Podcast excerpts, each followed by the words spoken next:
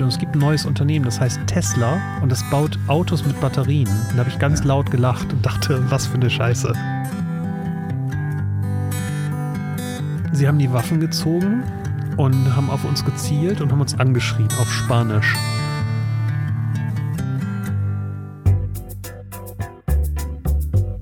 Er war schon Manager, Start-up-Gründer, Geschäftsführer und hat über 20 Jahre Unternehmen beraten. Mit diesem Kasper Kram ist nun Schluss. Andreas Loff haut in den Sack und macht sich mit seinem Wohnmobil auf die Suche nach Menschen und Geschichten. Zack. Herzlich willkommen bei Das Ziel ist im Weg.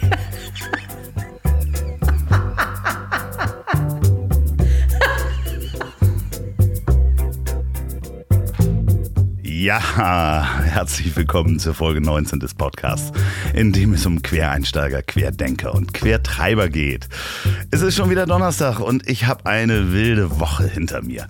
Es gab Zusagen von einigen interessanten Gästen, die ich ja, schon äh, lange bearbeite, beziehungsweise wir lange Termine finden. Ach, da sind äh, Fernsehmenschen dabei, Comedians, Sportler, Moderatoren, Künstler. Ihr dürft euch auf jeden Fall auf viele interessante Folgen äh, freuen.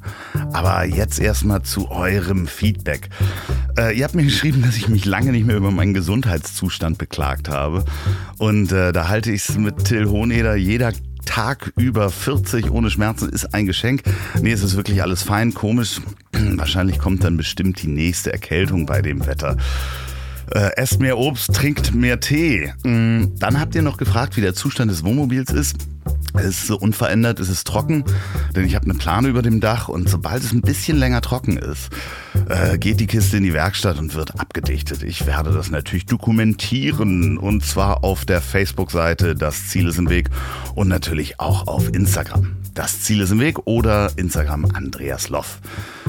So, und dann gab es natürlich auch Feedback zur Folge von Oliver Wesselow, der letzten Folge. Und äh, der Podcast hat den ein oder anderen bewogen, sich durch das, und ich sage jetzt mal, künstlerische Werk von Olli zu trinken und sind dadurch wirklich zum Fan geworden. Das ist, äh, Olli ist auch ein wirklich ehrlicher und sympathischer Mensch, der genau weiß, was er will und was er nicht will. Und das findet sich auch in seinem Bier wieder. Und ich bin äh, froh, dass äh, ich auch eine Werbepartnerschaft mit der Kreativbrauerei Kehr wieder habe. So, und dann gibt es noch ein Update zu den Gästen aus den vergangenen Folgen. Joe Fischer war zu Besuch und wir haben eine ganz kurze Folge gemacht, den Boxenstopp. Falls ihr den noch nicht gehört habt, ist nur zehn Minuten lang und Joe erzählt von seinen Reisen und spielt am Ende auch auf der Gitarre einen wunderschönen Song. Hört da mal rein, wenn ihr die Folge gehört habt. Die Folge davor nennt sich Boxenstopp, ist was Neues. Wenn jetzt jemand vorbeikommt, mache ich spontan einen kurzen Boxenstopp, also ein, eine kurze Folge. Außerdem hat Joe noch ganz wunderbare Fotos von mir gemacht und da bin ich super, super dankbar. Vielen Dank, Joe. Ähm, die werden auf jeden Fall ihre Verwendung finden. Ha, und dann gab es noch eine kleine, große Podcast-Sensation. Äh, und auch ein Podcast-Tipp von mir, Till Hohneder, mein Gast aus Folge 17, hat zusammen mit Atze Schröder einen Podcast gelauncht. Der heißt Zärtliche Cousinen, so wie die Live-Show, die äh, demnächst auf Tour ist und ist sofort auf Platz 1 der Charts geschossen. Äh, Glückwunsch an euch beiden. Ähm, das freut mich wirklich sehr. Wer da noch nicht reingehört hat, schnell nachholen, aber erst diese Folge hören. So. Und bevor ich zu meinem nächsten Gast komme, ganz kurz nochmal Werbung. Auch diese Folge wird präsentiert von dem besten alkoholfreien Bier, dem UNN, über normal Null von der Kehrwieder Kreativbrauerei. Werbetechnisch, sagt ihr bestimmt, das kannst du so nicht stehen lassen, das ist nicht das Beste. Nee, das sagt nicht nur ich, sondern es ist ausgezeichnet mit dem European Beer Star. Ähm, und außerdem findet das seit neuestem auch mein Vater. Mein Vater hat sich nämlich beschwert, dass äh, ihm die meisten alkoholfreien Biere nicht schmecken. Und da habe ich ihm ein paar Flaschen vorbeigebracht. Das ist wirklich kein Witz. Und er sagt, das ist das beste Bier, was er bis jetzt getrunken hat. Äh, das ist ein IPA, das UNN, und wird gebraut von Oliver Wesslow. Hier, äh, Folge hm, vorher. Oliver ist Weltmeister, Biersommelier und Braumeister der Kehrwieder Kreativbrauerei. UNN bekommt ihr online bei diversen Kraftbierhändlern oder offline bei gut sortierten Supermärkten oder Getränkehändlern. Wenn nicht, einfach mal bei eurem Getränkemarkt nachfragen. Ich trinke gleich so eins und sage Prost. So, und nun zu meinem nächsten Gast. Äh, mit dem habe ich mir äh, am Abend eine Flasche Rotwein geteilt und er ist dann mit dem Taxi nach Hause gefahren. Es ist Panos Meyer. Panos Meyer ist Geschäftsführer der Digitalagentur Cellular in Hamburg und äh, auch Sitz in Wien. Außerdem hat er seinen eigenen Podcast Behind the Screens, den ich mit meiner kleinen Produktionsfirma produzieren darf. Aber wir reden eigentlich eher über seine frühere Karriere als Blogger und als Rallyefahrer bei der gefährlichsten Rallye der Welt. Ähm, so seriös Panos auch in seinem Job wirken mag, in ihm steckt ein verrückter Geschichtenerzähler und Abenteurer. Viel Spaß beim Reinhören. Und bei mir sitzt Panos Meyer. Hallo Panos. Hallo Andreas. Ähm, herzlich willkommen im Tonmobil. Ähm, wie ihr vielleicht hört, regnet es in Strömen draußen und es plattert aufs Dach. Wie fühlst du dich hier im Mobil? Ich fühle mich ganz heimelig. Es war ganz toll, hier reinzukommen. Ich kenne ja dieses Wohnmobil bis jetzt nur aus Beschreibungen. Es ist äh, besonders, sehr schön. Ja, das ist äh, so ein bisschen, einige sagten We Are the Millers. Das andere ist ähm, Fucker hier, wie heißt das noch? Ähm, Fucker? Meet the Fuckers, Meet the Fuckers heißt es. Das ist es, ähm, ach, mit Robert De Niro und diesem anderen. Okay. Ähm, wer ist eigentlich Panos Meyer? Panos Meyer ist Geschäftsführer der Digitalagentur Cellular. Die hat den Sitz in Hamburg und Wien. Wir kennen uns schon relativ lange und ich habe das große Glück, seinen Podcast zu produzieren, Behind the Screens, wo er mit äh, Unternehmenslenkern über Digitalisierung spricht. So, aber bevor wir da in diesen Podcast reingehen, ähm, erzähle ich mal ein bisschen was und du kannst da zwischendurch immer mal reinspringen. Du warst äh, vorher bei Twitter. Das stimmt. Und du bist auch sehr aktiv bei Twitter. Ja, ist mein Medium. Ich liebe das. Wie äh, Panos seine Menschen und seine Gäste für seinen Podcast über Twitter herausfordert und dadurch auch bekommt, da reden wir gleich noch drüber. Denn ich äh, spring mal einmal durch die Stationen. Du warst vorher Geschäftsführer im äh, Sporthaus.de. Ihr habt sowas gemacht wie Golf.de. Genau. Und My Tischtennis.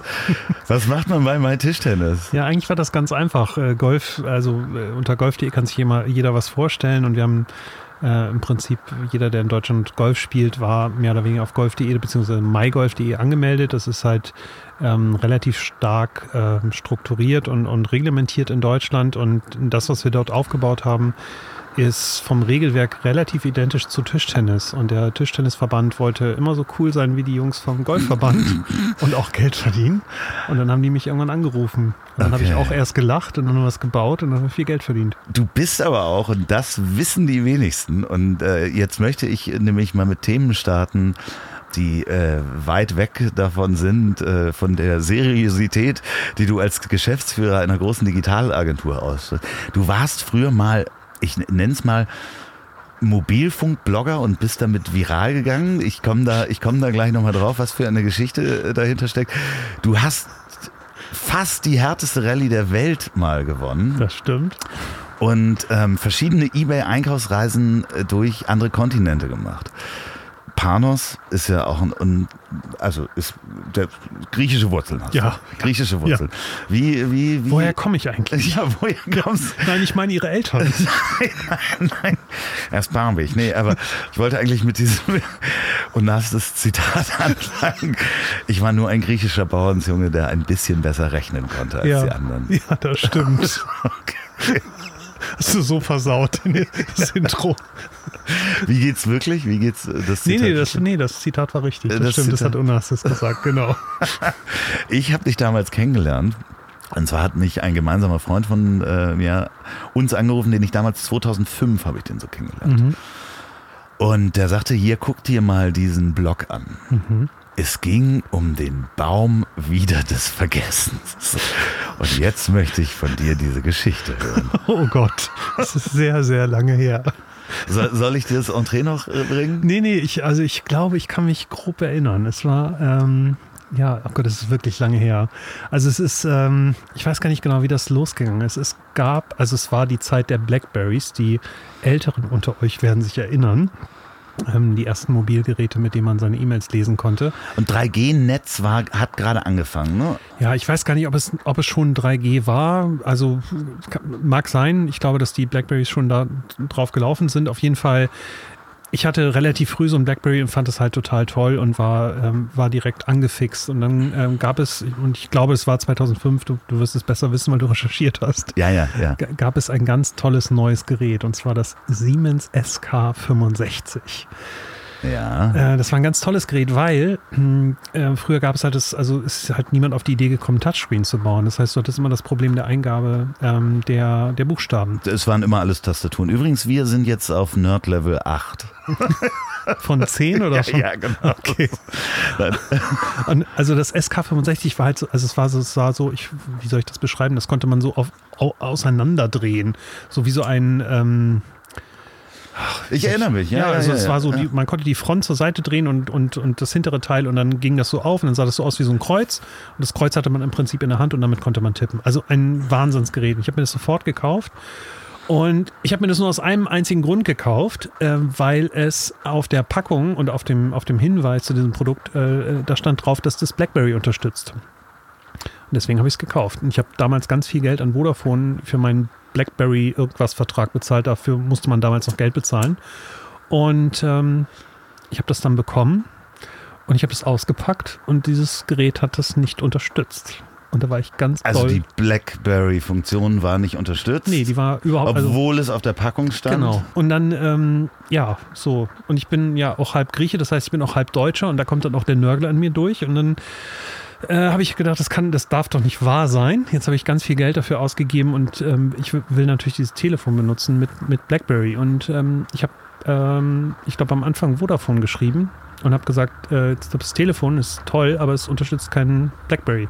Obwohl es auf der Packung steht, obwohl es so beworben wird. Genau. Du hast dann in einem Blog, wenn ich mich dran erinnere, angefangen, auch die Besuche im Vodafone-Shop, im äh, äh, Siemens-Shop und so weiter niederzuschreiben, inklusive mit wem du gesprochen hast. Ja, also ich habe also ich habe erst bei Vodafone nachgefragt, die haben gesagt, sie haben damit nichts zu tun, sondern es wäre halt Siemens und äh, Siemens hatte gesagt, sie haben damit nichts zu tun, es wäre halt Vodafone, also die, der, dieser Klassiker, den man halt oft als Kunde erlebt, immer der andere hat Schuld.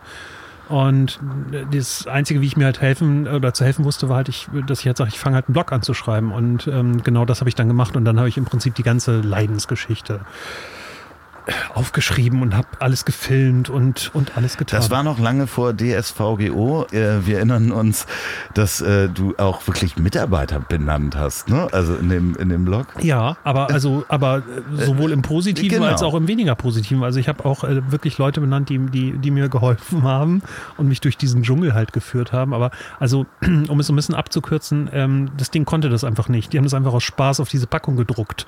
Und irgendwann sollte das das mal können, aber es ging nicht. Damit hast du dich aber nicht zufrieden gegeben, denn weil man dir dann auch nicht weiter geantwortet hat, bist du vor die Zentrale von Vodafone. Genau, ich bin nach Düsseldorf gefahren und ich war, ich fühlte mich so unmächtig, weil ich, also es war damals total viel Geld für mich, das Gerät war auch wirklich teuer. Und ich fühlte mich so betrogen und, und, und damals gab es halt noch kein Social Media und den ganzen Kram. Also man hatte irgendwie als Kunde kein Sprachrohr. Und gleichzeitig war es jetzt auch nicht so sonderlich wichtig, aber ich wollte irgendein Zeichen setzen und wollte irgendwie Aufmerksamkeit von irgendeinem der Beteiligten haben. Ähm, wenigstens zu sagen, wir nehmen das Gerät zurück oder was auch immer. Und ähm, ich bin dann nach Düsseldorf gefahren, zu Obi in Baumarkt und habe einen Apfelbaum gekauft und einen Spaten.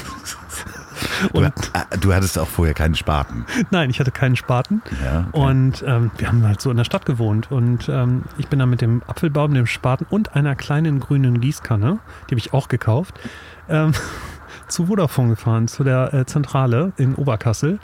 Und ich habe ein Loch ausgehoben vor der Zentrale und habe diesen Baum gepflanzt. Wieder das Vergessen. Genau, und dann habe ich so kleine Schilder gebaut. Das habe ich vorher auch alles dokumentiert per Video und habe ähm, diese Schilder neben diesen Baum gestellt. Und ähm, ich habe das den Baum des Vergessens genannt. Also, dass man halt den Kunden nicht vergessen soll. Das ging in, zumindest in der Mo- Mobilfunkbranche, kannte das jeder. Also bis hin in, den, in die Vorstandsebene kannte jeder diesen Blog und hat sich totgelacht, zumindest auf der Seite, wo ich äh, äh, damals beratend tätig war. Du hast das dann irgendwann nicht mehr weiter betrieben, diesen Blog. Ne? Das war, dann gab es neue Geräte, die das dann konnten. Genau, Und- also es gab dann, also das Highlight war dann irgendwie, das Handelsblatt hat auf einer, mit einer halben Stimmt. Seite drüber berichtet. Und ähm, das war ja im Prinzip am Ende des Tages genau das, was ich erreichen wollte, dass es irgendwie publik wird und dass, dass da halt was passiert. Also ich war wirklich, und das bin ich nach wie vor, ich bin halt sehr gerechtigkeitsliebend und ich finde halt diese Kundenorientierung, die halt von diesen Unternehmen immer propagiert wird, die, die, und die dann nicht eingehalten wird, das nervt mich einfach und das war schon immer so. Es gibt noch ein anderes Beispiel eines Kofferherstellers, den wir jetzt mal nicht nennen. Die Geschichte hast du mir mal erzählt. Da hattest du jede Menge kaputte Koffer von diesem einen Hersteller, ist das Mhm. richtig? Das stimmt. Dann hast du die angerufen und die wollten die nicht zurücknehmen und dir keine neuen Koffer geben, oder? Ja, also es ist lustig, wie du mich gerade darstellst, als dieser nörgelnde Opa. Nein, nein, nein, ich finde das, ich finde das ein wunderbares Beispiel äh, und frage mich auch, also äh, am Ende kommt die Frage, wo kommt diese Energie her und wa was ist da schiefgelaufen in deiner Ich hatte Kindheit? sehr viel Zeit. N- Naja, ich, also so ganz genau weiß ich nicht mehr. Ich weiß auf jeden Fall, dass diese blöden Koffer kaputt gingen. Ich war irgendwie mit Remover durch, äh, so, und weil irgendwie, es gab so diesen Moment in meinem Leben, wo ich dachte, es muss was anderes sein. Und wir nennen den Hersteller nicht. Den nennen wir nicht. Nein, den Sind wir im Öffentlich-Rechtlichen? Nein, den nennen wir so, nicht. okay. Verdammt. Also ich war mit denen, die wir nicht nennen, durch und habe dann die anderen gekauft, die wir auch nicht nennen. Genau, richtig. die aber auch kaputt ging. Und ähm, auch da hat es mich halt so gestört, wo ich dachte, kümmert, kümmert euch doch um euer Produkt, steckt doch da ein bisschen mehr Liebe rein, bitte. Und ähm, ich habe mit denen Kontakt aufgenommen, die haben mir nicht geholfen und äh, es ist das übliche Spiel. Ich habe dann, ich kriege dann irgendwo Energie her und habe dann die Presseagentur genervt und habe den, hab den, den dann- Baum gepflanzt? Nein, ich habe den einfach alle kaputten Koffer, ich bin damals viel gereist, ich habe den einfach alle kaputten Koffer per Post geschickt. Wie viele waren das ungefähr? Drei. Okay. Die waren alle komplett zerstört. und groß. Die waren, die waren groß und die waren komplett kaputt. Und es war auch, wo ich halt dachte, warum soll ich mich denn jetzt um diesen Schrott kümmern? Kümmert ihr euch doch drum. Was, wie haben die reagiert? Die haben mir den Koffer zurückgeschickt. Und was hast du dann gemacht? Ich habe den wieder zurückgeschickt. wo, wo, sind die Koffer heute? Ich weiß es nicht. Ich will ich will's auch nicht wissen. Aber ist das, ist das äh, so, dass wenn dich ähm, was nervt und du äh, ungerecht dich behandelt fühlst als Konsument äh, oder verarscht, dass du da, da Energie aufbringen kannst, das zu machen? Er macht ja nicht jeder. Ist es dir schon mal aufgefallen, Ja. dass du anders bist? ja, das haben mir auch schon mal Leute gesagt. Aber es ist Ich finde so, das so sehr positiv, weil ich, meine, Ich, also, ich glaube, mir hat noch nie jemand diese Frage gestellt, deswegen ist sie ganz gut. Ich weiß gar nicht, was mich da treibt. Ich glaube, das, was mich da wirklich treibt, ist dieses, dieses, dieses, dieser Nutzenversprechen, diese, diese, diese Argumentation, dass man sagt, wir sind, wir bauen das Beste oder das ist ein tolles Produkt und das kann jenes und dieses. Ich finde, dass man das halten muss. Und das, also das finde ich selbst so, den Anspruch habe ich an mich selbst. Den habe ich selbst, wenn ich arbeite oder wenn ich Dinge verkaufe, dann erzähle ich halt keinen Quatsch. Und ich erwarte es einfach von großen Unternehmen, dass sie das auch tun. Und wenn die das nicht tun, dann handle ich. Und ich kann mich da nicht stoppen. Das, mir macht das auch ein bisschen Spaß. Ja, und das ist das Lustige, dass sich das ja heutzutage dann auch über so ein Medium wie Twitter wiederfindet, Ja. wo du ja auch in deiner Funktion als, äh, ich sage jetzt mal, Digital-Evangelist, Digitalisierungsevangelist, da auch ganz speziell Menschen angehst, die Twitter Profile haben, zum Beispiel ähm, du akquirierst deine Gäste in deinem Podcast teilweise einfach über Twitter, indem du die anschreibst oder über die schreibst, wie zum Beispiel den CEO von Vodafone, die das vielleicht hören und immer noch auf ihren Apfelbaum gucken. Ich glaube, der, Hast der du die Geschichte kennt, über- Nein, der kennt, der kennt die Geschichte nicht, wenn der das Herr wüsste. Amelsreiter, wenn Sie diese Geschichte als Legende gehört haben, dass irgendwann mal jemand einen Apfelbaum vor der Vodafone-Zentrale in Düsseldorf äh, gepflanzt hat, das war Ihr Podcast-Partner. Oh, das war ich. So, aber den hattest du zum Beispiel angeschrieben und ähm, äh, ja relativ provokant gefragt, ob ihm äh, Kai Diekmann geholfen hat, sein Twitter-Profil zu bespielen. Genau, also auch und also vielleicht ist es sozusagen die gleiche Motivation, die da irgendwie in, in mir in mir wohnt. Ich weiß es nicht, aber auch da ist es halt so, ich finde halt viel, was in der Digitalisierung halt passiert, ich finde es einfach nicht echt. Und ich, ich, ich finde es toll, dass sich die CEOs oder in dem Fall halt äh, Hannes Ammensreiter von Vodafone halt mit den Themen beschäftigt.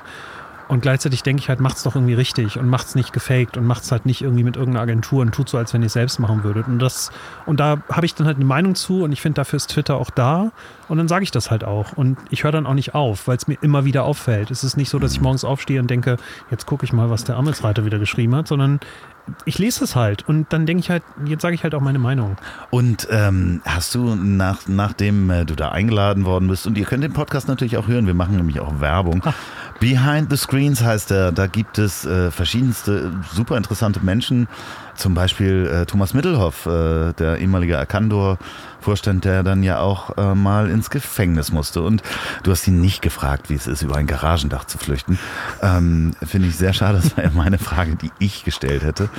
Aber äh, Hast du dann auch bemerkt, dass sich dann da was ändert? Was ich, was ich beeindruckend fand, also erstens, ähm, dass er, dass er mich eingeladen hat beziehungsweise sein Team das irgendwie mitbekommen hat und gesagt hat, okay, vielleicht solltest du dich mit dem Typen mal reden, der nervt irgendwie und irgendwie geht das nicht weg. So, der hört nicht auf.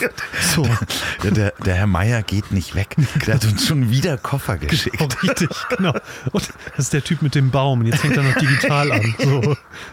Sehr gut. Und also, wie gesagt, es ist kein Plan dahinter, aber es, also ich finde es schon mal toll, dass er, dass er reagiert hat oder sein Team reagiert oder irgendeiner das wenigstens wahrgenommen hat und wir dann halt in den Dialog getreten sind und es war dann relativ äh, unspektakulär. Hat halt irgendwie geschrieben, ja cool, lass uns doch treffen und wir machen einen Podcast oder, oder wir, wir machen ein Interview und dann bin ich halt hingefahren und dann lerne ich halt diesen Menschen halt kennen und zwar nicht durch diesen digitalen Filter, sondern lerne halt einen super sympathischen, super interessierten und mega smarten CEO kennen. Und ähm, das war, das war total beeindruckend. Und, und, er war ganz offen. Er hat gesagt, natürlich, also ich, natürlich hole ich mir Hilfe und so. Und ich frage die Story Machine in Berlin, wie es halt geht aber ich mache das alles selbst und ich glaube ihm das halt auch. Und das fand ich halt toll. Und ich finde es halt toll, dass er so ehrlich ist. Und Mitarbeiter hören das und, und andere Unternehmen hören das. Und, und das finde ich eigentlich gut. Und ich finde, das ist auch heutzutage die Zeit. Also früher konnte man halt Mist auf eine Verpackung drucken und kam damit durch. Heute geht das halt nicht mehr. Da kommen sofort die Netzfrauen. genau, richtig. Ah, mit, mit denen habe ich auch eine super Geschichte. Ja? Äh, ja, kann ich aber leider vor dem Mikrofon okay. nicht erzählen. Unglaublich. Also, ähm, ich habe lange niemand mehr am Telefon angeschrien, oh. aber oh. ja, oh. Wahnsinn.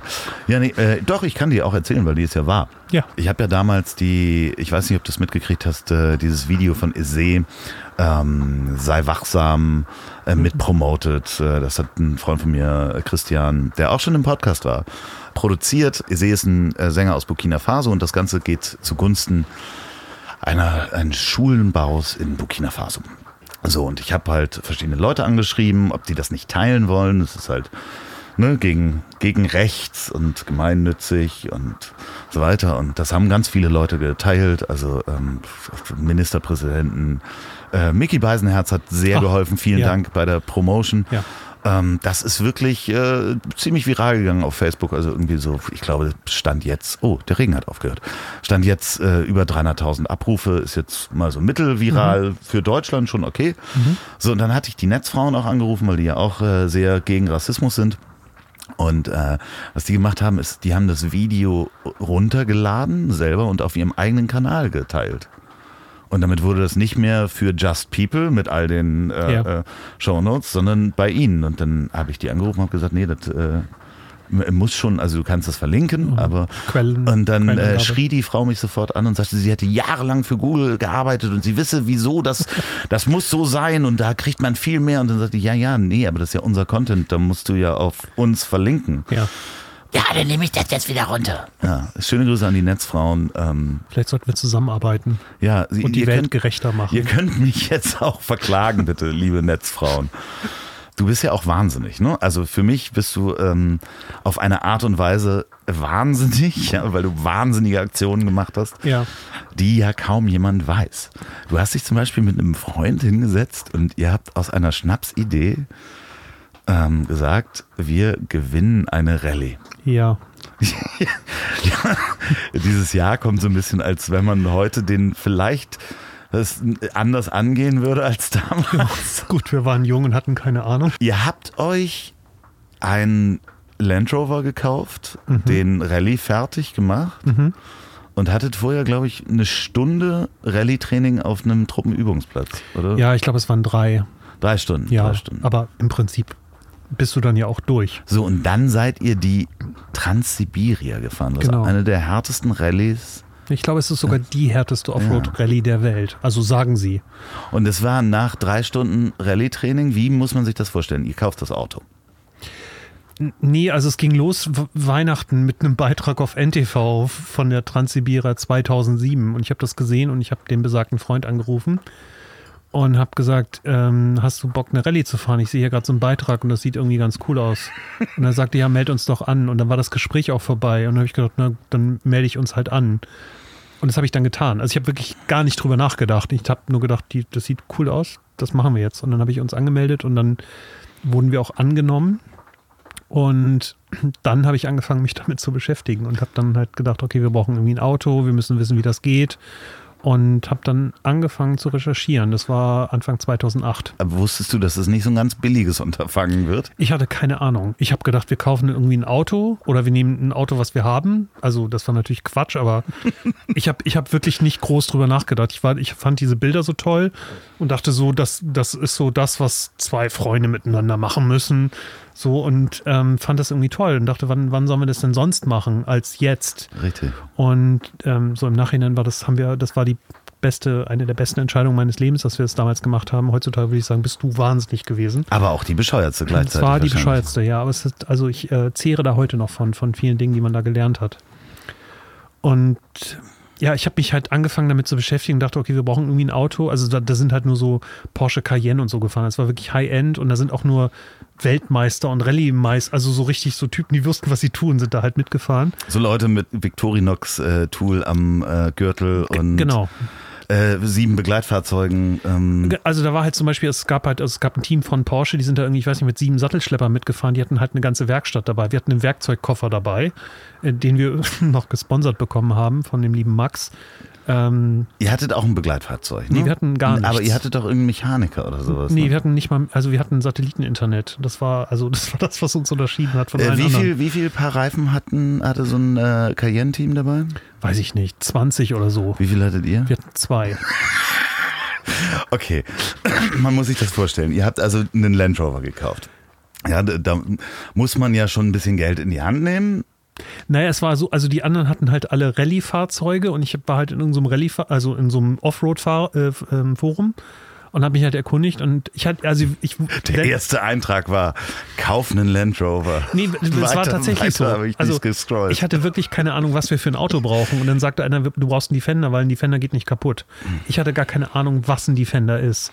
Und bin dann halt auf Mobile, habe nach einem Defender gesucht und habe in München einen Förster gefunden, der seinen Defender verkauft hat. Und ich habe den ehrlich gesagt auch nur gekauft, weil in diesem Forum einer gesagt hat, dass es voll wichtig ist, dass das Ding eine Winde hat von, von der Firma Warn oder Warn. Ich weiß gar nicht, wie man das ausspricht. Okay. Das war ist so, also im Prinzip, wenn du eine geile Winde brauchst, musst du übrigens bezeugen, der Mann hat nicht viel Ahnung von Autos.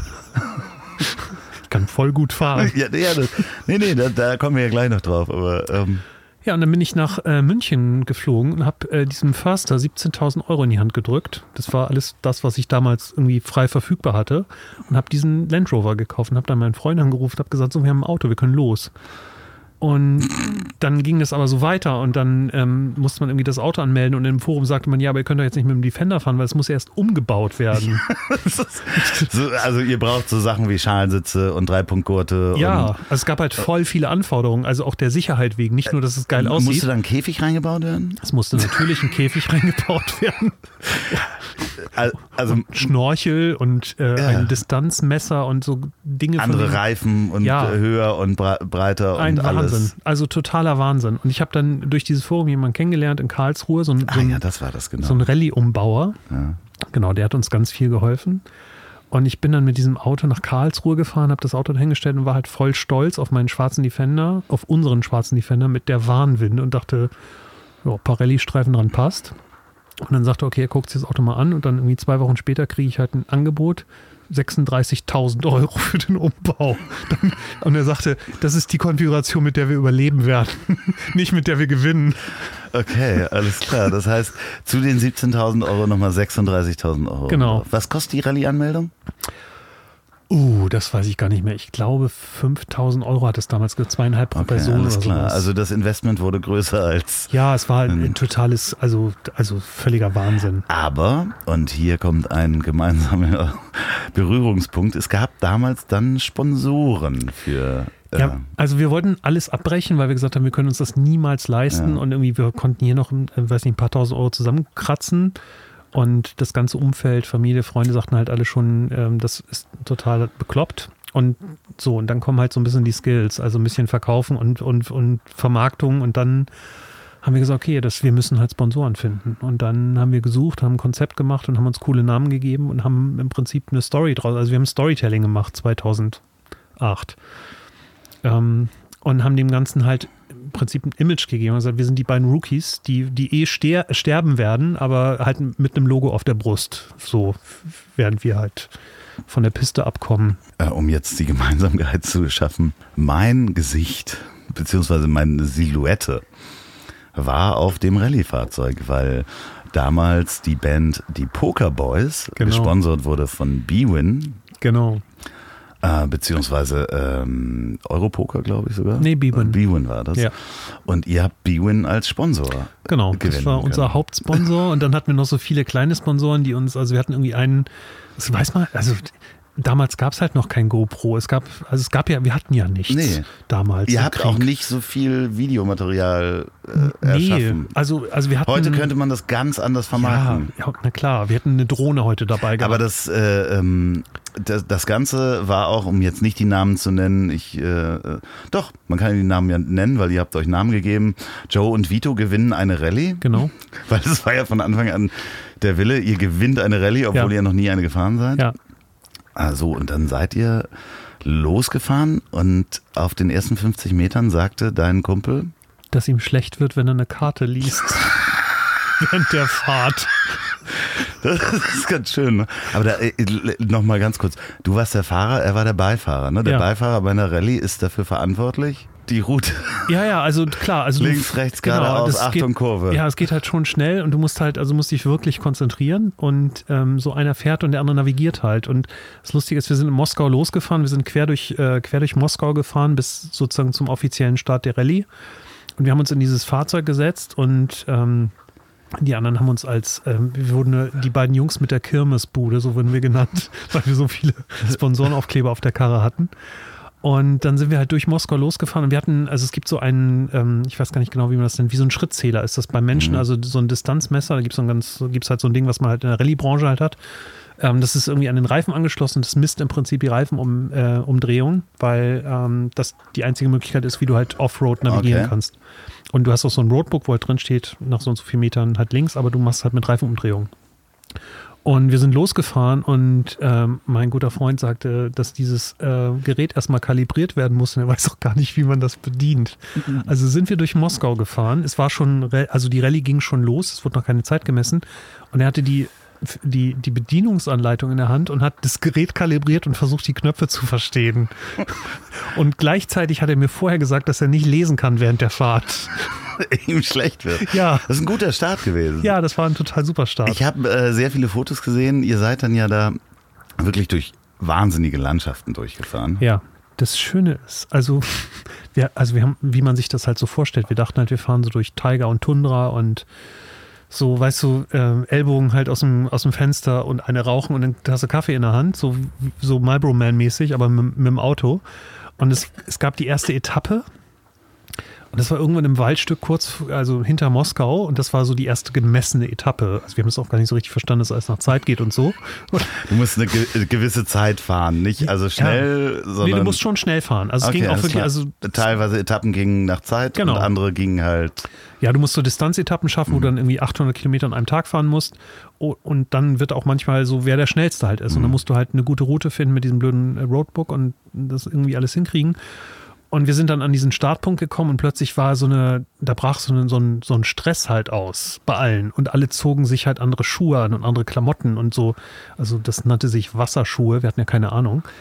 Und wieso, wir sahen halt gut aus. Und wir hatten Mucke an und Sonnenbrillen auf.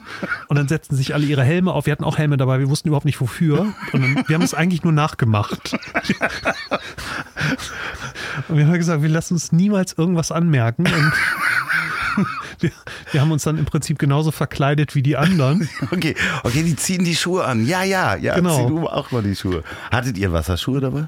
Klar, wir hatten alles dabei. Also wir haben, also ich, ich der Rallye-Berater. Ja, wir haben, der Rallye-Berater und wir haben alles wirklich im Internet gelernt. Also ich habe okay. alles gelesen, was man lesen konnte und habe das alles gelernt und deswegen hatten wir alles dabei. Wir hatten nur überhaupt keine Ahnung, was man damit macht. so, das fehlte halt. Und wir hatten so ein cooles Schiebedach und ähm, wir haben immer Marvin Gaye gehört. Ähm, das, oh, das ist wunderschön. Und Mucke halt an und wir hatten irgendwie, das Ding war natürlich auch getuned und Chip getuned. Und also wir hatten auch richtig Power. Und dann waren wir vorne an der Startlinie und sind halt losgefahren in den Wald halt rein und mein, mein Kumpel hat halt navigiert, ich bin halt gefahren, es hat echt ganz gut geklappt und irgendwann wurde es halt richtig matschig und richtig nass und wir hatten wirklich viel Elektronik im Auto, weil wir halt, wir haben halt darüber berichtet, wir hatten Satelliten-Internet im Auto, wir hatten Videokameras im Auto und so weiter. Das war halt alles voll Elektronik, was man halt überhaupt nicht in so einem Auto braucht. Und dann sind wir irgendwann mit Vollgas durch eine Pfütze ge gefahren und das ganze Auto war voller Schlamm und da wir alle Fenster auf hatten. Hm, weil ihr so laut Musik gehört habt und Natürlich. eure Ellenbogen draus gehalten habt. Natürlich ähm, hatten wir halt diesen ganzen Schlamm im Auto. Unser komplettes Fahrzeug war eigentlich zerstört. In, also nach 50 Kilometern. Und es war, es war alles im Arsch. Die Videokameras waren im Arsch, die Elektronik, also es war alles kaputt. Das Radio ging irgendwie noch und die, die, also die Rallye-Geräte gingen alle noch, weil die alle wasserdicht waren. Aber alles andere, was wir uns überlegt hatten, also wir hatten einen Wasserkocher dabei, ich hatte eine Kaffeemaschine, ich hatte sogar einen kleinen Föhn dabei. schön, schön. Der schön. ging dann irgendwann wieder, haben mich auch immer alle ausgelacht im Fahrerlager, wenn ich mir die Haare morgens geföhnt habe. Hätte ich auch gemacht. Ja. Ich fand das schön, morgens zu duschen. Ja, klar. Bisschen Föhn. Gehört ja auch dazu. Mhm. Sag mal, und dann gibt es ja verschiedene Klassen und ihr hattet einen, einen Diesel, hm? Defender Diesel und äh, es gab die mehrere Cayennes, die abgebrannt sind. Genau, es ist also wirklich wahnsinnig viele Unfälle passiert. Also es ja. sind, glaube ich, 36 Teams gestartet. Davon sind 20 angekommen oder 21. Und ähm, es war unterteilt in Klassen. Also wenn du halt mehr PS hast, fährst du halt in einer anderen Klasse. Wir haben irgendwie Klasse 3a oder irgendwas, keine Ahnung. Das haben wir auch, also wirklich, wir haben das überhaupt nicht verstanden. Wir haben, sind ja auch nur aus Spaß mitgefahren und wollten irgendwie nur gewinnen. Aber dass wir dabei hätten auch draufgehen können, war uns nicht so bewusst. Jetzt im Nachhinein klar. Ähm, aber ähm, ja, und es war auch dann abends so, wenn du so ins Fahrerlager dann kamst, irgendwo, irgendwo in der Natur, haben alle ihre Fahrzeuge halt gereinigt und wir haben das, wir haben das nie verstanden. Wir waren dann halt immer da so und haben dann gegessen und ich habe gebloggt und wir haben versucht, den Satelliten zu finden für Internet, weil Deutschland wollte ja den neuen Content haben. Am dritten Tag war es, glaube ich, irgendwie so, dass ich weiß gar nicht mehr, wo wir genau waren, ähm, gingen die Bremsen nicht mehr. Und der, und dann sind wir, also wir mussten dann einen Tag aussetzen und das war zum Glück noch in einem Ort, wo es eine Werkstatt gab. Und der Grund, warum die alle ihre Fahrzeuge gereinigt haben, ist, dass du halt Schlamm auf den Bremsen hast. Und wenn du Schlamm auf den Bremsen hast, dann reiben die halt ab. Das heißt, ja. du fährst ein paar hundert Kilometer und dann sind die Bremsen kaputt. Das heißt, du musst alle Bremsen aus, ähm, auswechseln. Und ja, wir haben im Prinzip in Echtzeit gelernt. Äh, so. Aber mit dem wunderschönen Ergebnis, dass ihr auf Platz 18 angekommen seid. Und in eurer Klasse sogar ich glaube, auf Platz zwei oder drei. Ja, also mhm. wirklich Wahnsinn, ja. ohne Rallye-Erfahrung sowas ja. zu machen und das hinzukriegen. Da ist man dann im Nachhinein aber auch echt stolz drauf, oder? Ja, und äh, 10 Kilo abgenommen in zwei Wochen und sehr, sehr müde.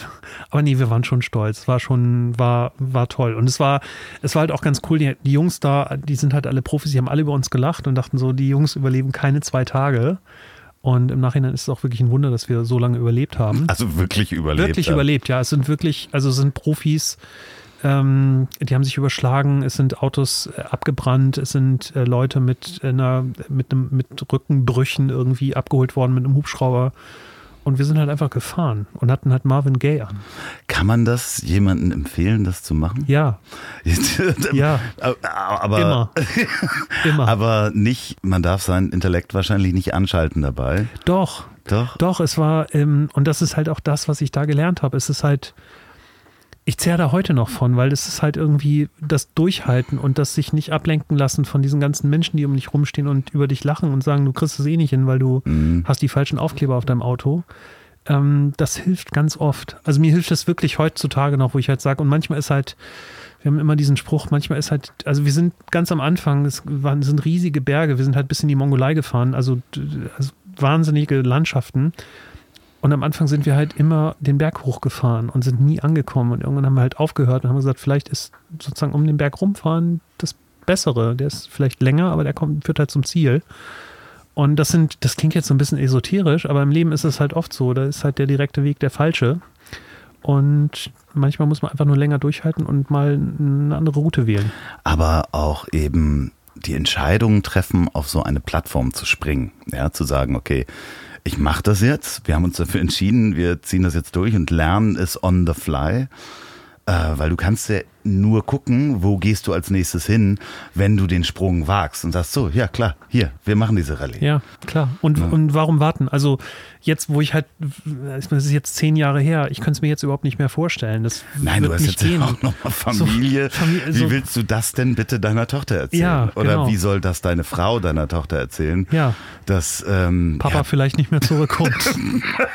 Papa vielleicht in der Mongolei sich überschlägt und dann fängt das Autofeuer. Aber seine Haare lagen schön. Ja, Sie waren genau. frisch geföhnt. Er hatte einen Föhn. Sehr schön, aber. Es gibt übrigens einen 12-Volt-Föhn, ne? So. Ja, ja, ja, ich weiß, ja, ja. Du, du ich äh, guck mal, wo wir hier sitzen. Also ich meine, ich habe 220 Volt aus der Steckdose mit ähm, für die Technik-Nerds. Ja. Äh, 720 Amperestunden Ach. auf meinen äh, Batterien. Hm. Ich kann sehr lange sogar mit einem 220 Volt Föhn, Ach, das ist ja, Föhn ja, hier drin. Ja, sowas hatten wir ja nicht. Ja, ja, nichts haben wir damals gehabt, kurz dem Krieg, ja. als wir mit dem Defender durch die Mongolei gefahren sind. Das ist ja nicht das Einzige. Oh Gott, was kommt denn jetzt? Naja, ich finde das schon, schon bemerkenswert, weil du bist ja mit diesem besagten Freund andere Touren schon vorher gemacht. Ja. Und ich erinnere mich an diese Idee, die mir damals gepitcht wurde, wie man heutzutage sagen würde, war die Ansage, wir fahren in die USA, nehmen uns ein Cabriolet und wir haben jeder auf eBay Sachen gekauft, quer durch die USA und die holen wir ab. Und da sagte ich so, ja, okay, das ist sinnvoll, bis ich gehört habe, was ihr gekauft habt. Kannst du bitte nochmal vorne anfangen? Ihr kamt an in den USA. Was war die erste Station? Nee, eigentlich fängt es viel weiter vorne ja, an. Okay. Soll ich uns nochmal Wein nachschenken? Und ja, du erzählst in der Zwischenzeit? Immer, ja, gerne. Moment. Du, ich, ich, ich laufe, du erzählst. Ja, alles klar. Also es war, äh, eigentlich war es äh, so der Klassiker. Irgendwie zwei, zwei alterne Männer sitzen einander gegenüber bei einem, bei einem Glas Wein und überlegen sich, äh, was sie tun sollen. Und mein äh, Kumpel sagte halt, komm, lass uns die Route 66 fahren. Und ich fand das so langweilig, die Idee, wo ich dachte, das ist ja total toll. Ich fand aber grundsätzlich die Idee, irgendwo hinzufahren, wo man noch nie war und dann auch mit dem Auto lange zu fahren, irgendwie ganz cool. Und dachte, okay, wir lassen uns das tun, aber lass uns es irgendwie besser machen. Also lass uns irgendwas nicht noch. Nicht nur die Route 66. Nicht nur die Route 66, genau, sondern ein bisschen. Man muss dazu sagen, dass dieser Freund, ähm, nur schöne Grüße an den, ähm, dessen Namen wir nicht nennen, der hat damals auch Camel Boots getragen. Ne? Hat, der hat Camel Boots getragen? Ich glaube, ja. Das wusste ich nicht. Ich werde nie mit ihm gefahren. Auf jeden Fall haben wir dann äh, in Hagen, die Idee ist übrigens in Hagen beim Italiener entstanden, gesagt, okay, wir, wir müssen irgendwie eine Challenge machen. Wir hatten immer dieses Ding, dass wir irgendwelche Challenges zwischen uns haben. Und wir haben gesagt, wir teilen die USA einfach auf in deinen Teil und in meinen Teil. Also jeder hat einen Bundesstaat ähm, auf dem Weg von rechts nach links durch die USA, also die Route 66 für die Experten. Und ähm, die Aufgabe war es, in jedem Bundes, äh, in, in, in, jedem äh, Staat ähm, ein, eine Ebay-Auktion zu gewinnen und dann dorthin zu fahren und die Dinge halt abzuholen. Und wir dachten halt, okay, dann haben wir irgendwie eine Challenge und wir lernen halt Leute kennen und fahren halt, also wir fahren halt nicht nur. Also auch wirklich eBay-Auktionen, also damals ja noch wirklich Auktionen. Ne? Richtige Auktionen, genau. Also da, es gab noch keinen Festpreis und kein eBay Plus, den ganzen Kram, den es halt heute gibt, sondern es waren richtige Auktionen. Und Als eBay noch spannend war. Genau, früher, damals. Gott, das ist wirklich so ein Satz, den man als ja. Ebay noch spannend war, ja. ist ein schöner Buchtitel. Auch. Ja, das stimmt. Ja. Da gab es noch keinen Hut.de, ich weiß nicht, ob es das noch gibt. Und ähm, wir haben dann halt gesagt, okay, wir müssen das Ganze natürlich auch medial begleiten. Und da kam dann wieder mein SK65 zum Einsatz, was mittlerweile online war und auch, glaube ich, BlackBerry konnte. Und ich habe das halt begleitet und gesagt, okay, wir müssen irgendwie einen Blog machen und wir müssen darüber schreiben und dann äh, lassen wir die Community im Prinzip, also die Leser des Blogs abstimmen, wer die äh, cooleren Sachen irgendwie ersteigert hat. Und dann war das halt so ein bisschen eine Challenge zwischen uns. Und ähm, wir haben dann ersteigert ein ähm, echtes Bullenhorn, also so ein, wie, wie nennt man das denn? So ein, so ein Geweih, Geweih, so ein Geweih von einem Bullenhorn, Ja. also so ein Ding halt. Oder ein äh, Western-Sattel, ein Original irgendwo in Texas. Oder wir haben ein. Aber ich meine, Entschuldigung, man, in Texas so ein Sattel, so ein Sattel ist ja auch groß, nimmt man das dann mit nach Hause? Ja, wir hatten einen guten. Oh Gott, was haben wir denn mit den Sachen gemacht? Ich, also ich weiß es gar nicht mehr.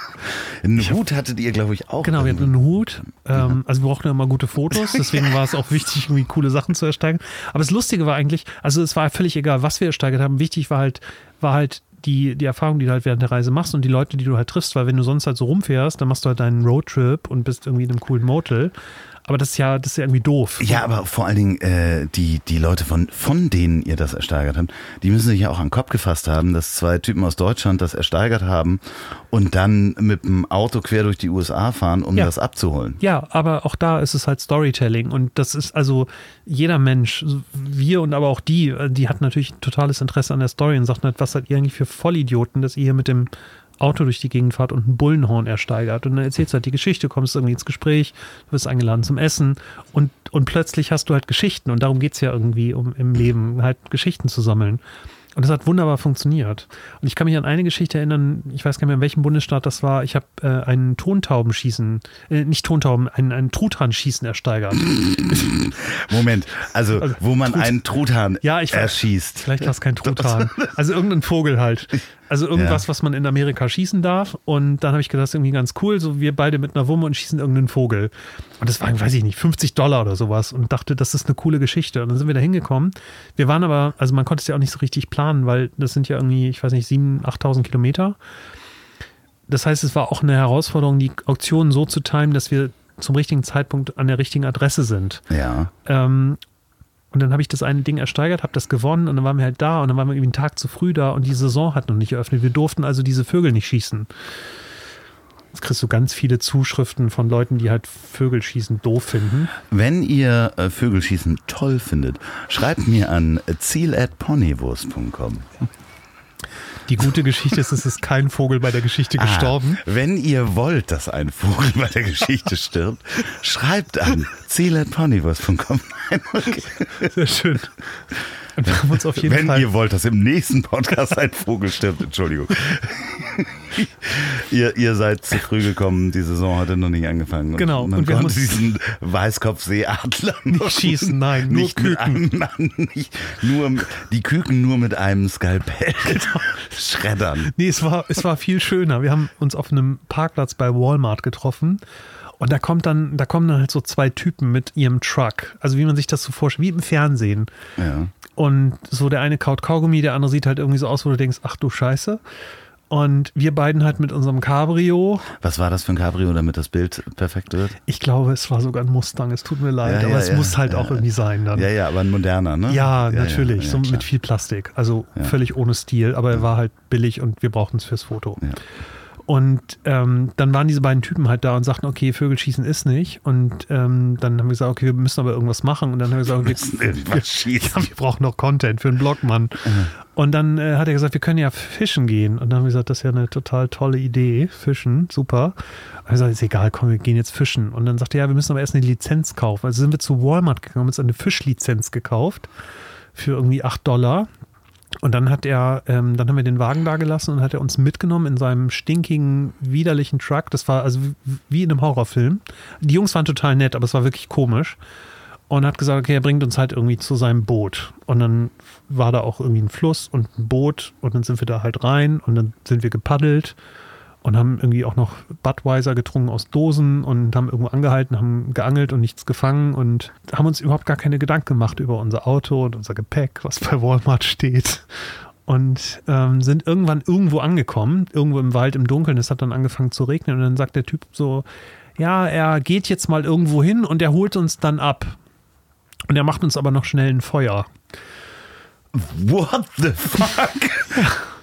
Und ähm, dann waren wir alleine. Ja, Im Nirgendwo. Also wirklich im, im Nirgendwo. Irgendwo im Wald. Und wir hatten ein kleines Feuer und das Boot war noch da und wir hatten irgendwie Flusskrebse Und wo gefangen. ist er hingelaufen? Der wollte halt irgendwie das Auto holen, sagte er. Wir haben uns darüber wirklich keine Gedanken drüber. Wir haben uns erst Gedanken gemacht, als er weg war. Und dachte, Aber das Boot war noch da. das Boot war noch da und dann hat einer von uns beiden irgendwie gesagt, also wir hatten so Müsli-Riegel dabei, das war so die letzte, das letzte Essen, was wir noch hatten. Und irgendwann sagte ich so, sag mal, unser Auto, ne? Mit dem ganzen Equipment steht bei Walmart. Mit dem Bullhorn. Genau, wir stehen hier im Wald, wir wissen nicht mal, wo wir sind. Hier gibt es kein Netz.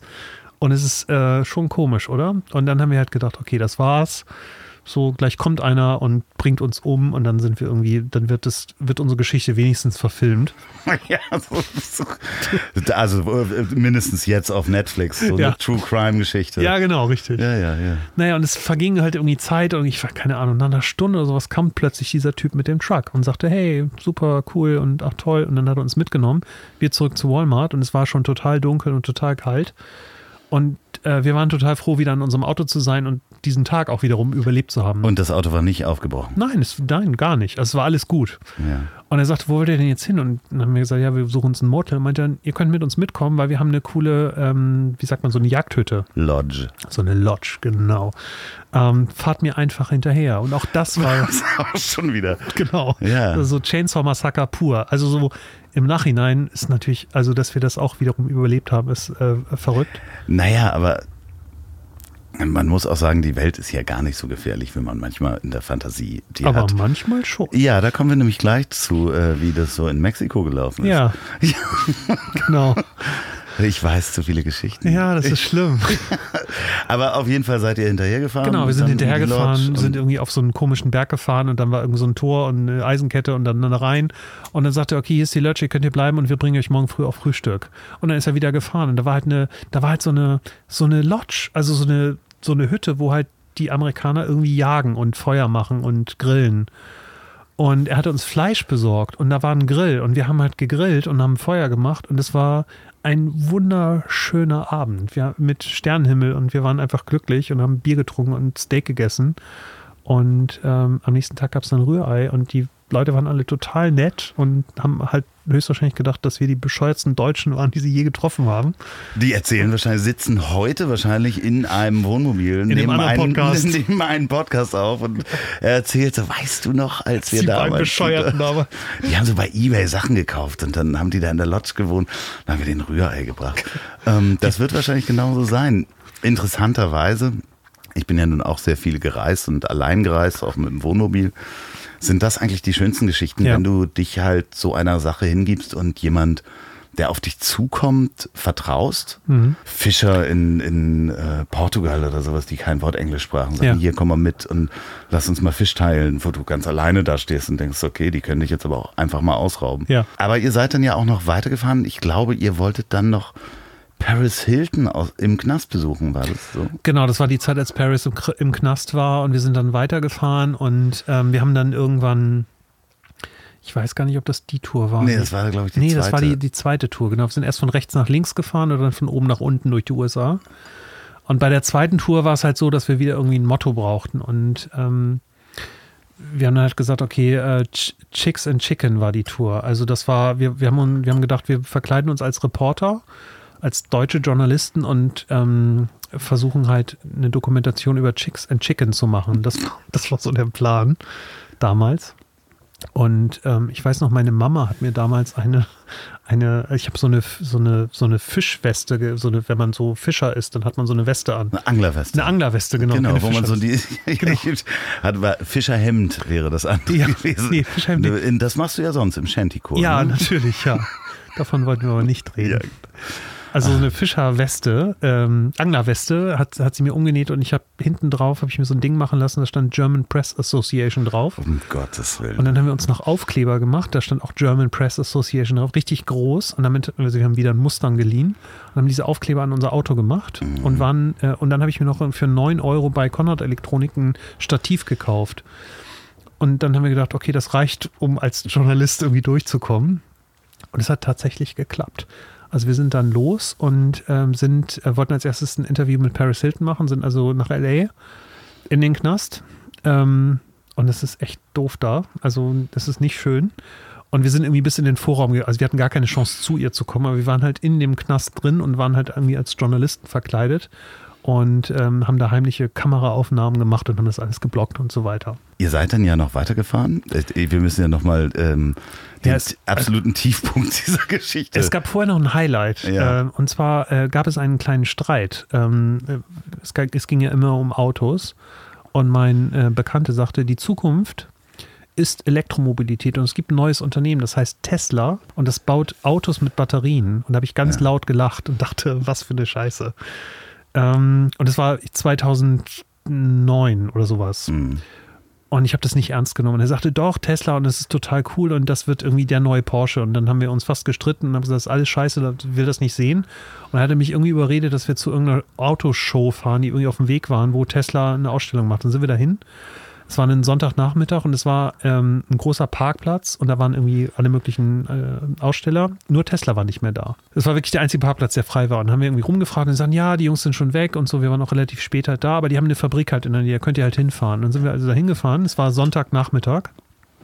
Und dann sind wir zu Teslas ersten, äh, zur, ersten zu, zu, zu der ersten Fabrik von Tesla gefahren. Und das Tor von das Garagentor von dieser Fabrik war halt auf. Wir sind da mit unserem Mustang halt rein. Dann war da ein Typ und sagte Moin. Und wir, ja, German Press und äh, wir wollen ein Interview machen. Und der Typ zuckte sofort sein Telefon und sagte, er muss den Pressesprecher anrufen. Und dann hat er den Pressesprecher angerufen und das Blöde war, dass der Typ ein Deutscher war. Ah. Und äh, er gab mir dann das Telefon und sagte, wer wir denn sind und was wir denn wollen. Und ich musste halt die Story durchziehen. Ich sage, ja, wir sind irgendwie freie Journalisten, wir sind auf der Reise und wir sammeln Stories und wollen über Tesla schreiben. Und er sagte, ja, kein Problem und äh, könnt ihr morgen vorbeikommen, Montag arbeite ich wieder und so, dann gebe ich euch eine Führung und so. Und dann ich sag, ja, klar, machen wir. Und habe ich halt aufgelegt, habe mich nett bedankt und sind wir halt weggefahren. Sind wir irgendwie in ein Steakhouse gefahren und wir haben jetzt echt ein Problem. Erstens müssen wir weiterfahren, weil wir einen Rückflug ab Cancun hatten, andere Geschichte. Und wir haben uns dann entschieden, in der Nacht zu sagen, wir bleiben da und wir reden mit dem Pressechef von Tesla. Und dann haben wir die ganze Nacht verbracht und haben alles irgendwie gelesen und gelernt, was man über Tesla wissen musste. Und ich habe mich, ich war halt irgendwie der Fragensteller und ein Kollege hat die Fotos gemacht und dann sind wir da morgens halt hin und mussten NDA unterschreiben. und, und also es war halt voll offiziell alles. Und dann haben wir halt eine Führung bekommen und durften ihm halt Fragen stellen und haben halt, ähm, haben halt den ersten, haben die ersten Batterien gesehen, die Tesla damals halt hatte. Das waren wirklich noch so kleine Laptop- Laptop-Dinger. Laptop-Dinger, genau. Und haben den ersten ähm, Elise gesehen, der dann noch im Prototyp aus Carbon stand und so weiter. Durften dann leider nicht fahren, aber es war sehr, sehr lustig. Und ich war auch da wieder froh, dass wir da lebend rausgekommen sind. Ja, im Nachhinein hast du ja jetzt gegen den NDA verstoßen. Ja. Ähm, Ich hoffe, dass dieser Mensch lieber das niemals Elon, hat. Genau. ich würde jetzt einen Joint äh, mit dir rauchen, Ja. aber ähm, ja, ver, äh, vergib dem Panos, er war jung. Ja. braucht- also wir haben noch ganz geile Bilder, auch wir haben so voll viele heimliche Bilder von den ganzen Batterien gemacht. das ist Wahnsinn. So heute auch äh, äh, ungefähr Presse, wert. Pressewert null. Dann habt ihr euch ja entschieden, eigentlich wolltet ihr am nächsten Tag erst nach Mexiko übersetzen. Genau. Und habt euch aber entschieden, weil ihr an der Grenze wart, äh, nachts einfach mal rüberzufahren, oder? Genau, also wir hatten, Mit dem äh, Mustang äh, auf dem German Press Association stand. Genau, und wir hatten auch relativ viel Technik wieder im Auto. Also wir, wir waren mittlerweile ein bisschen besser ausgestattet, weil das Internet irgendwie weiter war und wir haben auch wirklich ja, live berichtet von unseren Touren. Und wir sind zur Grenze gekommen und wollten eigentlich in den USA noch schlafen und dann am nächsten Tag halt ähm, rüber und wollten uns eigentlich in Tijuana ein Auto kaufen, um dann weiter nach Cancun zu fahren. Das war der Plan. Was insgesamt schon eine sehr schöne Story wäre. Ja, und alle, alle haben uns gewarnt, nach Tijuana zu fahren und auch dort ein Auto zu, generell in Mexiko zu sein. und ich habe halt gedacht, äh, so, wir waren, wir waren in der Mongolei. So, wir haben jeden Berg bezogen. Ich, also Mexik, mit Mexiko werde ich auch fertig. Und ich habe dann, ich weiß, es war echt spät, es war halb elf, elf oder sowas, wir sind den ganzen Tag gefahren, wir hatten irgendwie Tesla schon drin und habe ich gesagt, komm, wir fahren, lass uns doch kurz nach Tijuana, wir trinken Bier in Mexiko und fahren dann wieder rüber und pennen irgendwie in einem Model 6 und dann gehen wir morgen das Auto ab und gehen dann zu Fuß über die Grenze und kaufen uns irgendwie für 2000 Dollar irgendein Auto und machen den Rest. Und wollten in Cancun das Auto wieder verkaufen, so war der Plan. Also sind wir über die Grenze und es hat also keine drei Minuten gedauert, da hatten wir die Bullen hinter uns. Also nicht die amerikanischen, sondern die mexikanischen, die uns halt aus dem Verkehr gezogen haben. Und dann wurde es nicht so richtig lustig. Also nochmal zusammengefasst, nachts mit einem Leihwagen Mustang Cabrio Ja. über die Grenze fahren, wo große Aufkleber drauf waren, German Press Association. Ja. Es hat drei Minuten gedauert, es war die Polizei hinter euch Ja. und hat euch rausgenommen und was gemacht? Sie haben die Waffen gezogen und haben auf uns gezielt und haben uns angeschrien auf Spanisch. Spanisch und Griechisch sind ja relativ Im weit Prinzip auseinander. ist es relativ ähnlich. Was haben Sie gesagt? Chamas. Äh, Ja, also wir haben kurz überlegt, was es heißen könnte. Wir haben, wir haben uns geeinigt auf, wir sollten aussteigen.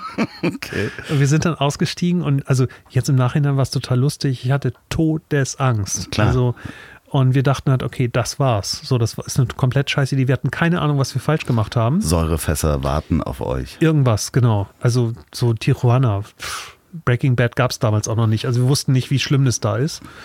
Und wir sind dann ausgestiegen und die Jungs waren echt grob zu uns. Und die hatten halt Waffen und die haben sie uns halt irgendwie, also die, mit gezogener Waffe, das ist schon mal ein komisches Gefühl, wenn man das mal erlebt hat. Und ich habe dann auch irgendwann angefangen zu weinen, weil ich so Angst hatte. Ich kann das total verstehen. Ja, also es war, ich war echt durch und dann ähm, haben die halt gesagt, okay, wir wollen halt unsere Papiere sehen und dann haben die unser Auto durchsucht und dann ähm, wurden wir auch getrennt voneinander. Irgendwie zwei, zwei Mexikaner ähm, haben halt meinen Freund halt irgendwie bearbeitet und zwei halt bei mir.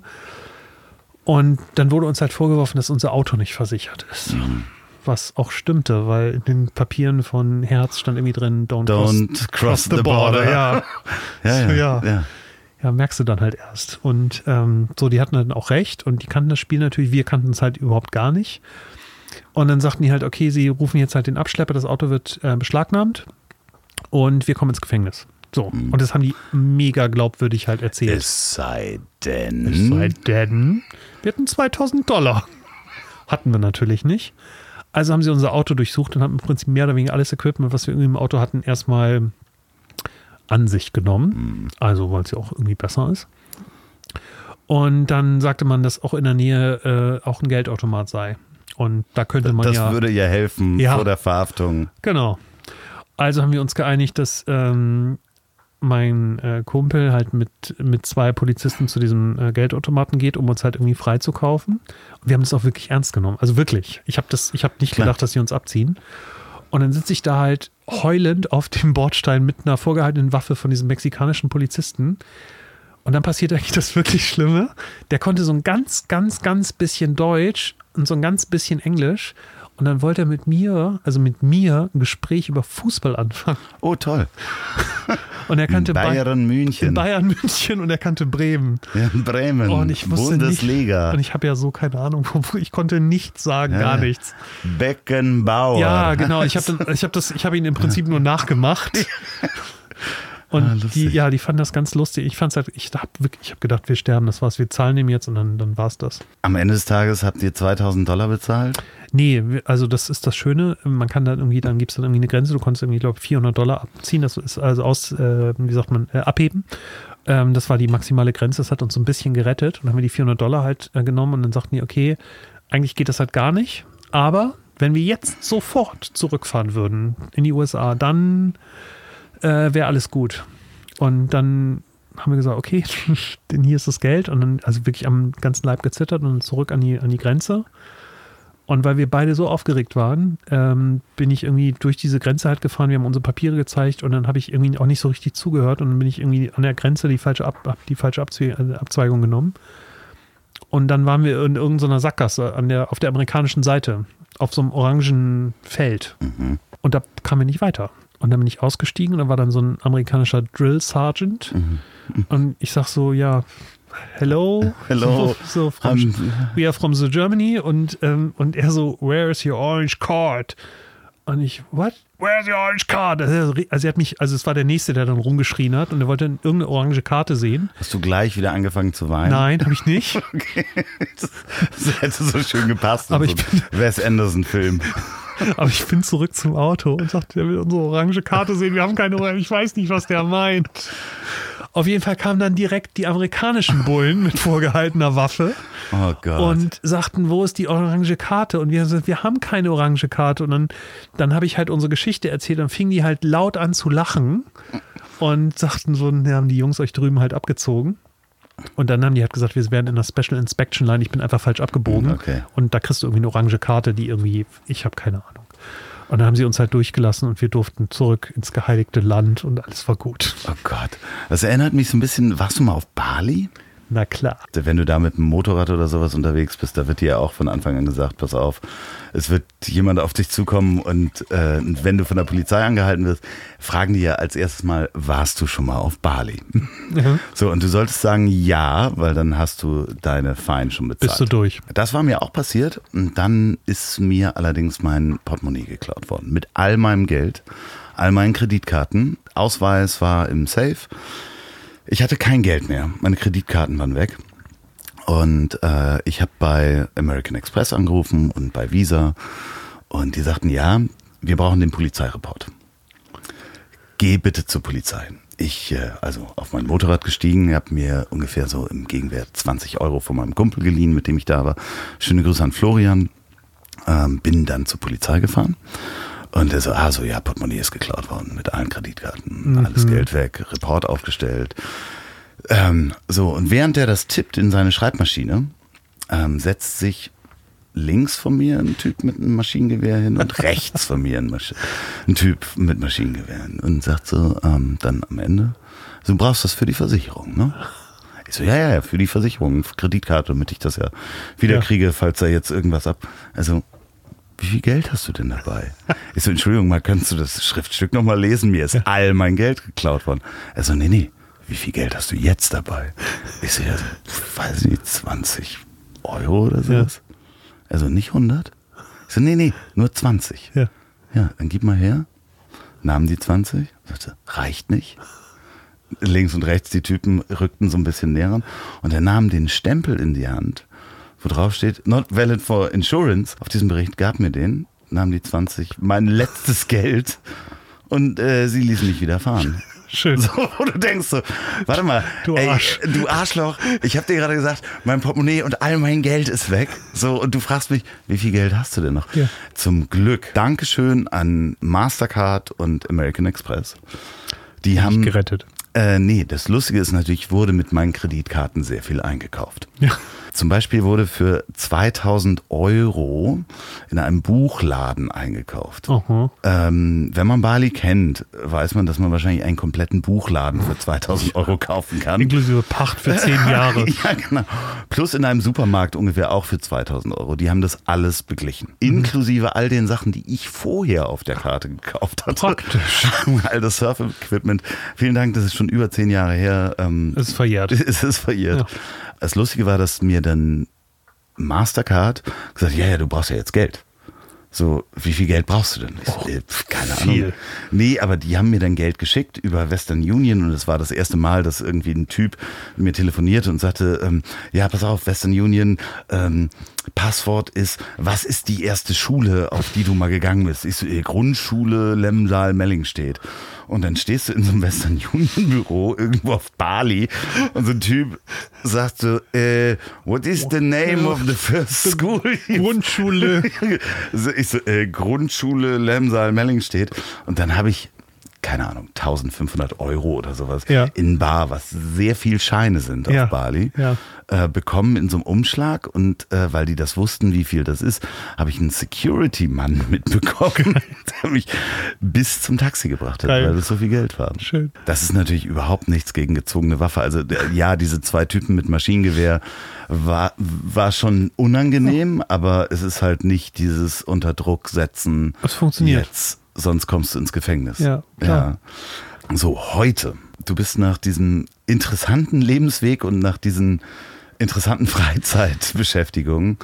Heute bist du der Geschäftsführer der Digitalagentur Cellular in Hamburg. Genau, der besten Agentur der Welt. Ihr seid eine sehr gute Agentur. Ich habe mit euch ja schon mehrfach zusammengearbeitet, mhm. auch in, in meiner Funktion in, als Berater oder in Unternehmen. Und ihr macht wirklich coole Sachen. Äh, äh, früher relativ viele Apps gemacht und jetzt alles, was Digitalisierung und Prozesse mhm. anbelangt. Aber dein Podcast, den ich ja produzieren darf, wo ja. ähm, wir uns ja auch schon des Öfteren über Equipment unterhalten haben ja. und daher versuchen auch die Tonqualität noch weiter äh, hochzutreiben. Ja. Was ist im Moment dein Eindruck vom, ui, es ist, äh, der Regen fängt wieder an.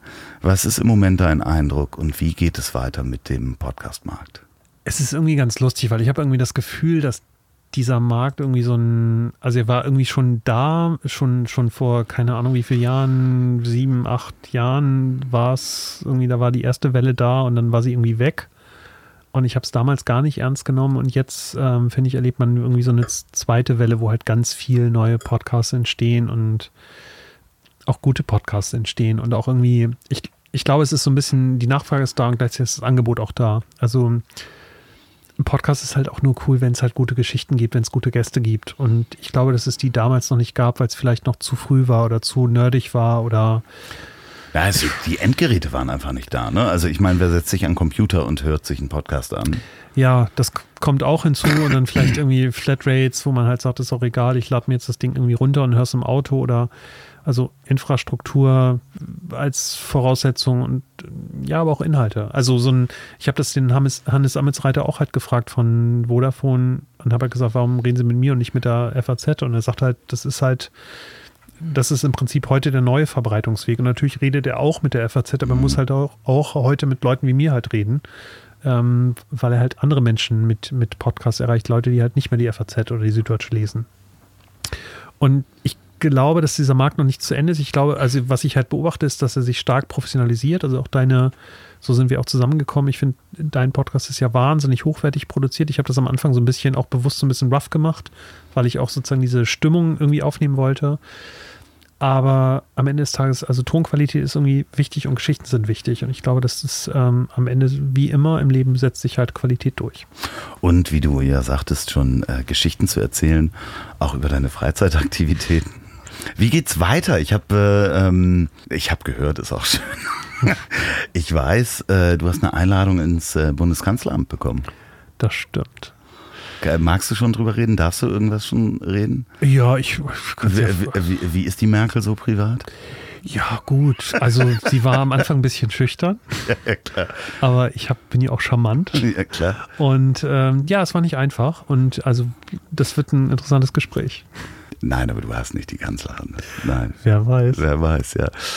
Hört euch das an, Behind the Screens. Man findet den Podcast überall, wo es gute Podcasts gibt, iTunes, Spotify, äh, Soundcloud und so weiter und so fort. Genau. Ähm, Panos, ich äh, finde es großartig, dass du eine andere Seite von dir hier gezeigt hast. Ähm, Gerne. Ja. Äh, lass uns doch eine Wiederholung machen, beziehungsweise eine Fortsetzung. Wenn, wenn ich bei, weiterhin überlebe. nein, nein, nein, wenn du bei der Kanzlerin warst. Ähm, Mache ich gerne. Du weißt, wir spielen jetzt Musik. Ja. Ähm, wir wissen nicht welche. Ich hoffe, was Griechisches. oh Gott. Äh, wenn ihr Musik habt oder Feedback geben wollt, ziel at ponywurst.com. Setzt, schickt mir Musik. Sie muss GEMA-frei sein und von euch gemacht sein. Dann spiele ich die am Ende dieses Podcasts. Panos, vielen Dank. Äh, wir hören und sehen uns. Vielen, vielen Dank für das nette Gespräch. Dankeschön. Wer hat das letzte Wort? Du.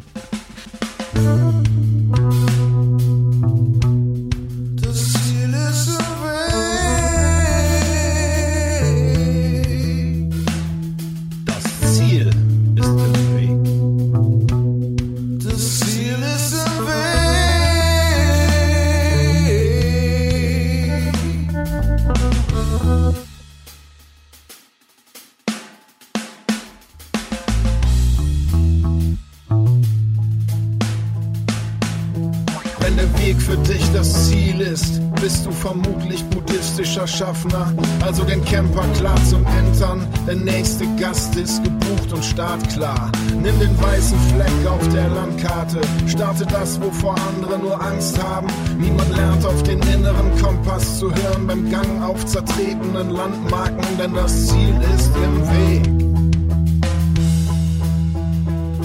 Das Ziel ist im Weg.